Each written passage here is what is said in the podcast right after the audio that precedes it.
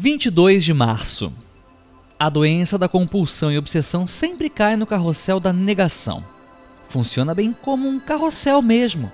Primeiro, muita confusão mental, medo e angústia. Então, o vício para fugir de tanta dor.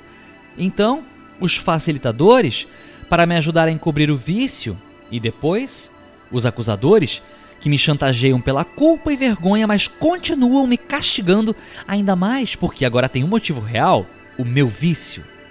Depois, mártires que se dizem prejudicados pelos meus erros, mas que sentem um prazer perverso em querer que lhes pague.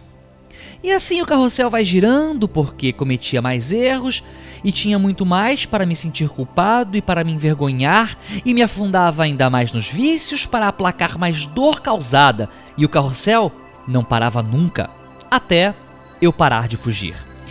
Enfrentar meus erros e fazer reparações sem criar novas culpas ou vergonhas. Erguer a minha cerca, romper com os abusadores, romper com pactos perversos em que eu recebia dinheiro ou acobertamento em troca de abuso emocional.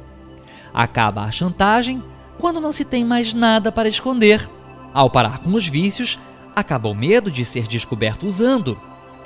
Eu achava que encobria bem os meus vícios, achava que ninguém percebia minhas tentativas de controlar os outros. Se eu me oferecia para ajudar, era só porque teria algo a ganhar com aquilo. Até na igreja, quando dava o meu dinheiro, achava que Deus me devia favores. Que alegria ajudar sem querer nada em troca. Que felicidade sentir quando me sobra dinheiro para uma oferta consciente e sincera.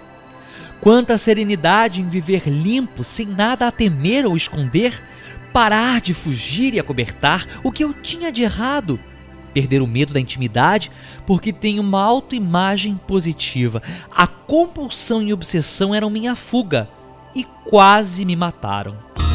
Meditação para o dia. Só por hoje vivo a plenitude da minha realidade. Venha o que vier, tenho as ferramentas certas. Tenho o programa de 12 passos.